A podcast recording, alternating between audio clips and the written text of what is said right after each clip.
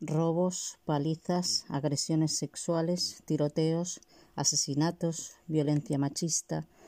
violencia entre bandas y fuera de ellas, crímenes sin resolver, economía herida de muerte, inflación, recesión,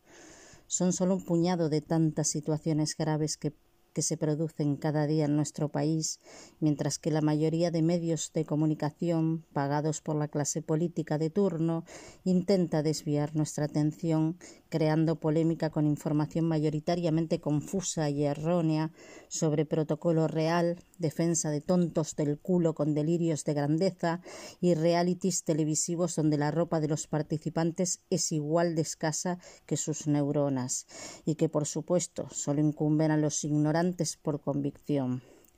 Hola, soy Yaque, bienvenidos a mi podcast.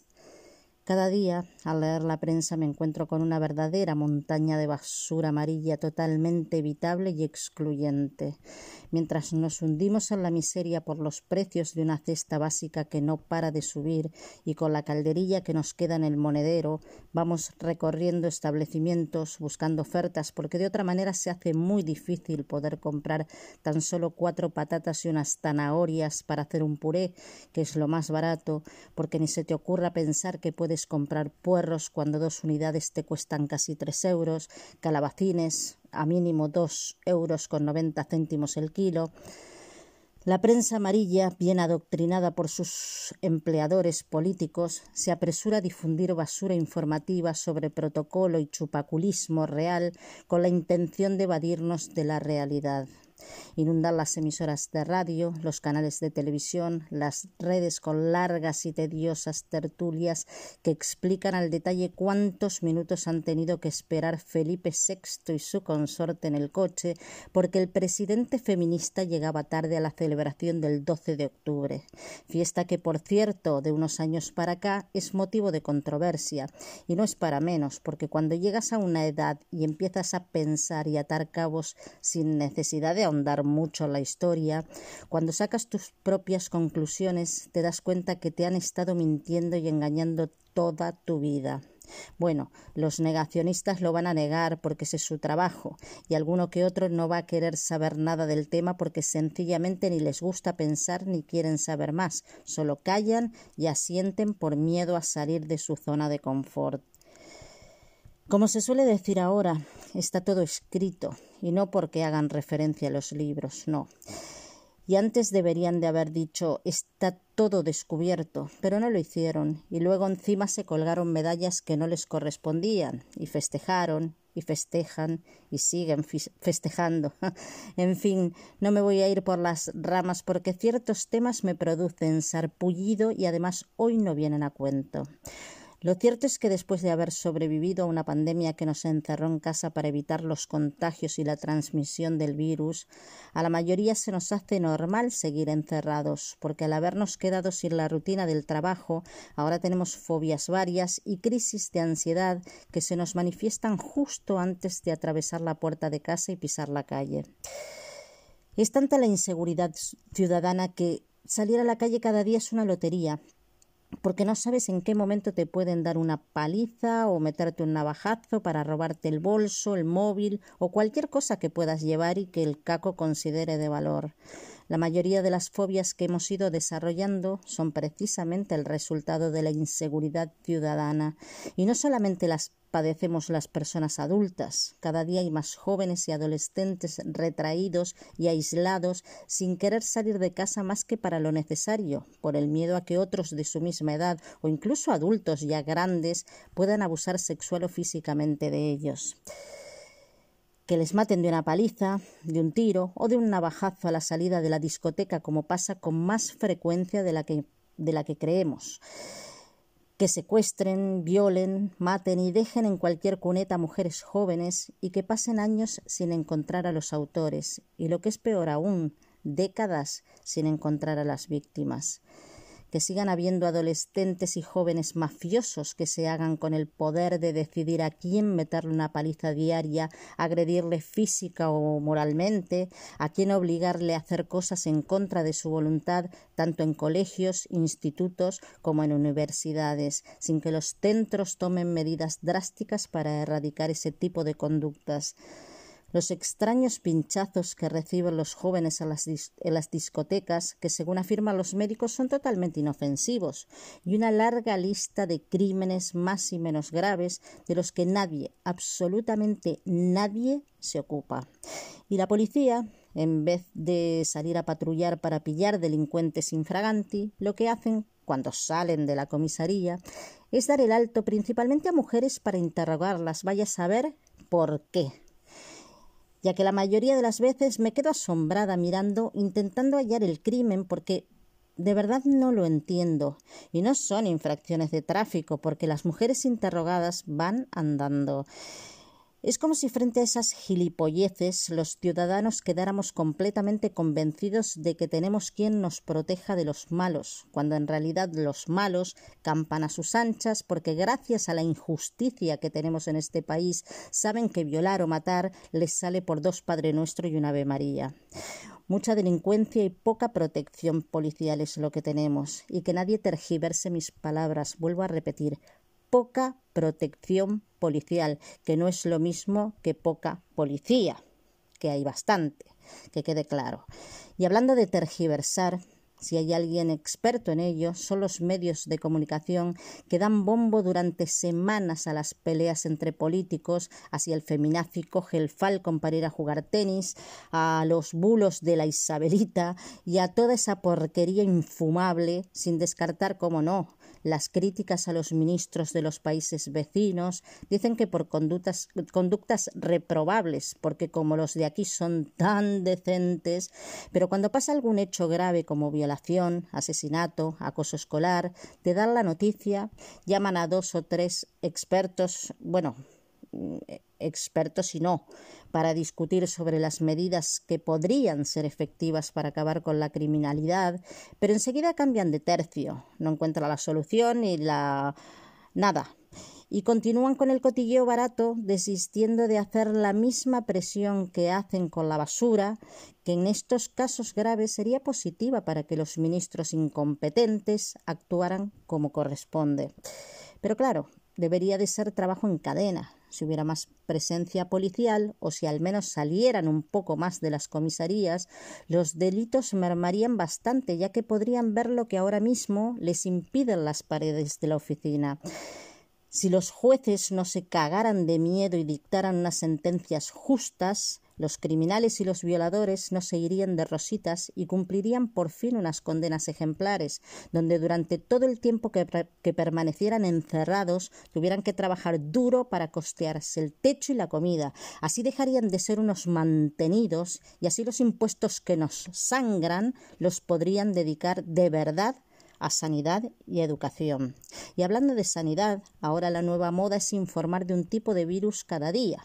que según los expertos aparecen por medio de los animales. Eso dicen. Por esa razón, ahora nos obligan a vacunar de la rabia a nuestros perros, por temor a que la tortuga, el ratón o el armadillo de plástico con los que juegan les hayan contagiado el virus.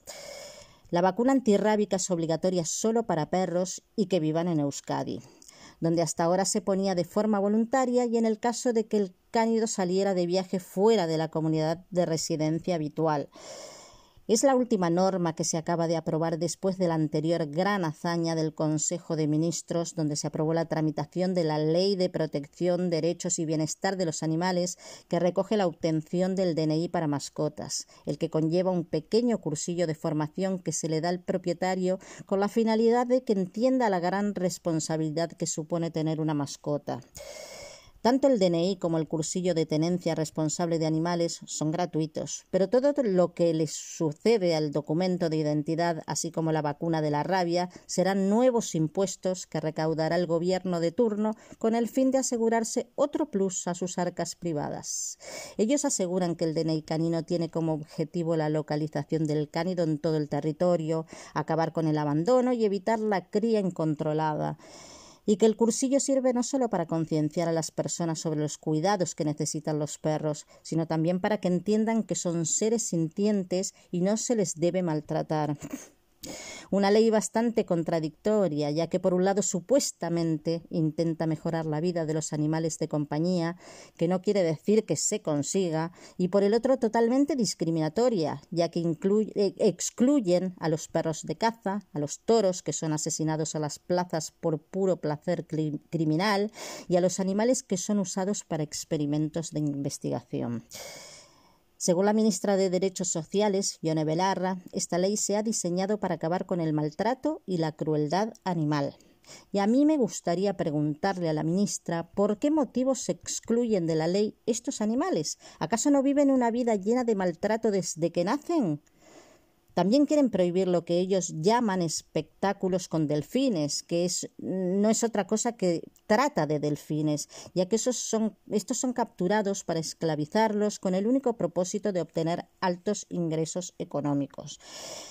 La ley también pretende poner fin a los circos con animales salvajes, porque dicen que tenerles en cautividad, igual que a los delfines, es otra forma de maltrato. Es más, la norma dice que las tiendas tendrán prohibido comercializar con perros, gatos y hurones, así como exhibirlos con fines comerciales. Esto no está del todo claro, por lo menos a mí no me queda del todo claro, porque las tiendas también exhiben y se lucran con la venta de hámsters, conejos, cobayas, reptiles, distintas clases de aves, etc. En cuanto a las prácticas dañinas, apuntan que se prohibirán, como he mencionado antes, los circos con animales salvajes y que los delfinarios y zoológicos se convertirán en centros de recuperación de especies autóctonas y fundamentalmente la prohibición de usar animales en actividades y espectáculos o los que puedan sufrir daño o muerte, como por ejemplo las peleas de gallos. Entonces, ¿por qué se excluye de la norma a los toros cuando son animales torturados hasta la muerte en las plazas? ¿Por qué los perros de caza, mientras son jóvenes, son encerrados en jaulas, en terrenos privados? Eso no es maltrato, donde no hay edificaciones, sufriendo las inclemencias del tiempo, así como hambre y sed, ya que pasan hasta dos días bueno, eso es lo que me he enterado, sin ser atendidos y son educados en el maltrato para que aprendan que solo sirven para recoger lo que queda de un pequeño animal indefenso después de que su propietario le haya disparado una extraña diversión por una extraña diversión asesina. Cuando son mayores y los cazadores deciden que ya no sirven, les abandonan o les dejan morir por inanición, dejándolos al aire libre para comida de aves rapaces. Sabéis muy bien que no me invento nada, que no miento y que contrasto cada información las veces que sea necesario. Y esto que acabo de contar me lo contó un cazador hace muchos años, como algo muy normal, sin imaginarse que un día yo fuera capaz de difundir esa confidencia como lo estoy haciendo hoy. Y esto lo he aclarado antes que alguien se atreva a poner en tela de juicio lo mencionado. Dicho lo cual, tampoco me parece bien que se torture y se dé muerte a los animales que son utilizados para experimentos. No sé cómo personas que están en continuas investigaciones, como la búsqueda de fármacos que curen enfermedades mortales, sean tan sanguinarios de provocar distintos tipos de cáncer en perros, gatos, conejos, hámster. ¿Cómo es posible que tengan un corazón tan negro como para hacerles ingerir champú, tintes para el pelo, espuma de afeitar, colonias, desodorantes, lacas para el pelo y miles de productos que les provocan infartos mortales inminentes. No me entra en la cabeza que en pleno siglo XXI esos mismos investigadores aún no hayan diseñado máquinas capaces de emular un cuerpo humano para que brinden toda esa información necesaria sin necesidad de asesinar animales si hay robots eh, capaces de decir que desean formar familias y acabar con la especie humana, ¿no los pueden sacrificar a ellos antes que a un ser vivo? Porque si lo pensamos, el ser vivo asesinado no vuelve a la vida. Sin embargo, un robot se puede resetear las veces que sean necesarias. También quieren excluir de la norma a los perros rescatistas y a los utilizados por las fuerzas y cuerpos de seguridad del Estado. Nuevamente, animales que ponen en riesgo su vida para salvar humanos. Si hay drones capaces de transportar artillería pesada para destruir ciudades y matar personas, digo yo, esos mismos drones no podrían utilizarse para rescate de personas y detectar explosivos para no tener que sacrificar perros. ¡Cuánta maldad humana! ¡Qué puto asco. Así es el hombre. Dice que investiga para curar enfermedades y sin embargo provoca enfermedades, torturando hasta la muerte, y todo ello provocado por el ansia de lucro. Y sí, Así es, porque lo que vendrá después del documento de identidad y del cursillo, ambos gratuitos, será un no parar de recaudar dinero, causando el efecto contrario al que supuestamente se espera, y por lo tanto puede ser que la medida contribuya a perjudicar el, bienestar de las mascotas más que a favorecerlo. A partir del momento en el que el propietario del cánido obtenga el documento, deberá firmar una declaración de responsabilidad civil que por lo que he visto cuesta sobre unos 14 euros. Darles de alta en el registro de animales del País Vasco y el precio oscila entre 60 y 200 euros anuales, más la vacuna antirrábica obligatoria desde este pasado martes 11 de octubre que cuesta sobre unos 40 euros. Pero que tampoco cunda el pánico porque la primera dosis de la vacuna se administrará a partir de los tres meses de nacimiento del perro y en cualquier caso antes de cumplir los dos años. Para los canes que tengan más de dos años y que no hayan sido nunca vacunados, no tienen que ser inoculados de inmediato, y en el caso de que tuvieran alguna enfermedad que pudiera verse agravada debido a la inoculación, los propietarios deberán pedir a su veterinario un informe detallando la patología y los riesgos a los que se enfrentarían los canes al ser vacunados. Esta vacuna en concreto era, era opcional si el cánido no salía de la comunidad autónoma de, de la comunidad autónoma de residencia y, y obligatoria si era trasladado a otra comunidad. Los veterinarios estuvieron luchando durante años para que se hiciera efectiva la obligatoriedad de la misma, porque según dicen, la mortalidad en personas mordidas por animales rabiosos va en peligroso aumento, sobre todo desde 2019, cuando un residente en Vizcaya murió por el virus de la rabia tras haber sido mordido en Marruecos por un gato infectado. También señalan que en España desde enero hasta la fecha se han notificado 10 casos de infección por el virus, todos ellos en Melilla, y al parecer también de ello le echa la culpa la invasión de Ucrania por parte de Putin, ya que según afirman, las mascotas que traen los refugiados no están bien cuidadas ni protegidas. Después de estas afirmaciones, yo me pregunto si cabe la posibilidad de que alguien crea tal patraña. Lo primero es lo de reconsiderar las declaraciones que han hecho sobre un aumento peligroso en casos de rabia. Porque en 10 meses, 10 casos se convierten en una epidemia, una pandemia o, o, algo muy peligroso. Que, algún, que alguien experto en la materia me lo explique, porque de verdad yo no lo entiendo. Igual es que al ser totalmente ignorante en este tema, tales aseveraciones me huelen a ridículas.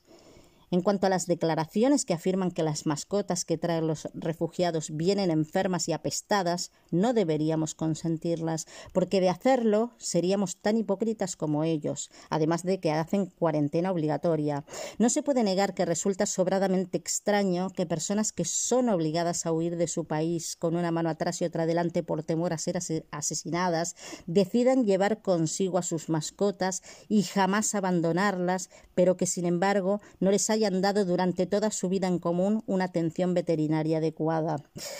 Yo creo que los epidemiólogos y virólogos deberían dejar de repetir lo que los políticos les ordenan. Primero, porque estos últimos no tienen ni idea de nada. Y segundo, porque tanto las profesiones como los profesionales, ambos dos, merecen todo el respeto. Y algunos veterinarios deberían dejar el lucro de lado y luchar por dignificar su profesión y, sobre todo, aprender a amar a todos los animales y devolverles tan solo un poco de las bondades que estos seres maravillosos nos nos regalan de forma gratuita. El filósofo alemán Arthur Schopenhauer dijo El cariño por los animales está tan estrechamente unido a la bondad del carácter que puede afirmarse que todo aquel que es cruel con los animales no puede ser hombre bueno. Hasta el martes. Un abrazo. Y recordad que las penas compartidas son menos penas y que la unión hace la fuerza.